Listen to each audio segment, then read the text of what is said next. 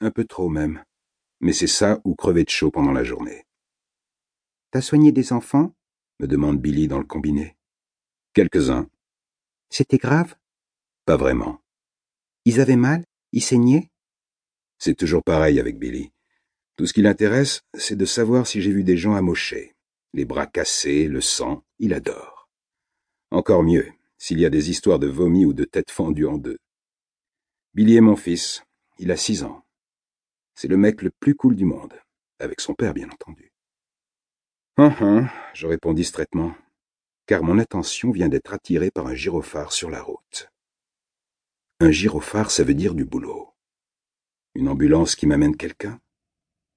Bizarre, car Connie ne m'a transmis aucun appel.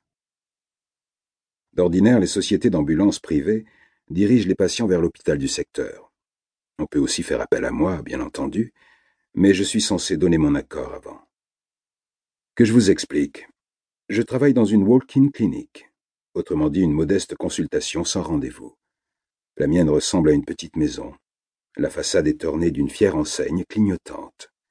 D'élégants stores rouges s'avancent au-dessus des fenêtres, et un parking de vingt places bordé de tuyas accueille les véhicules des patients, quand les places ne sont pas squattées par les clients du fast-food mitoyen. L'aménagement intérieur comporte une salle d'attente confortable, avec mes diplômes accrochés au mur, deux bureaux médicaux, deux boxes d'examen entièrement équipés, fluides, oxygène et matériel de déchocage, ainsi qu'une salle de repos avec machine à café et frigo, décorée des inévitables magnettes débiles, et un local d'archives.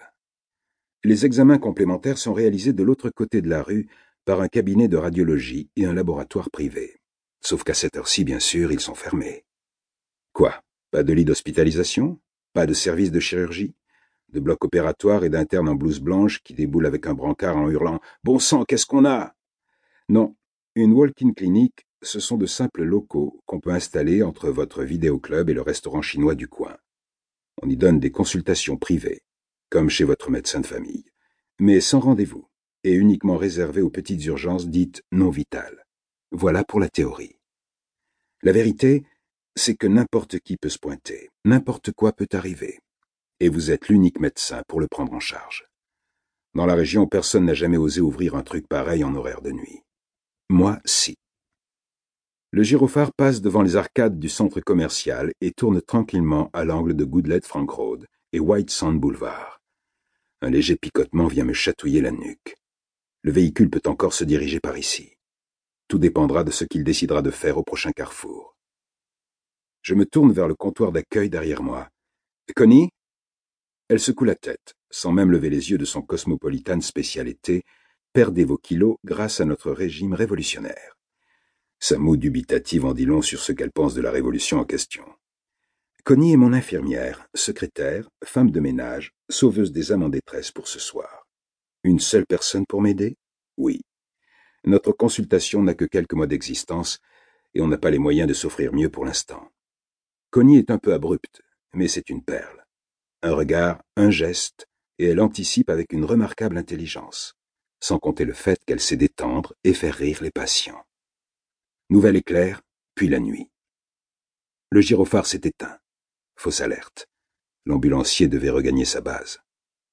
Je repose mon front contre la vitre. La lumière du lampadaire a encore diminué. Le bruit des trompes d'eau qui se déversent à quelques centimètres de mon visage sans me toucher possède quelque chose d'angoissant et de délicieux. Le combiné est toujours près de mon oreille.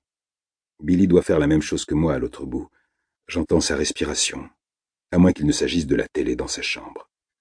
On peut rester de longues minutes ainsi sans avoir besoin de se parler, simplement en contact. C'est le genre de moment que je n'ai jamais connu avec mon père, alors j'en profite. Éclair, nuit. Je me laisse doucement hypnotiser par la situation. Il est 22h30 et c'est l'une des soirées les plus mornes de l'année.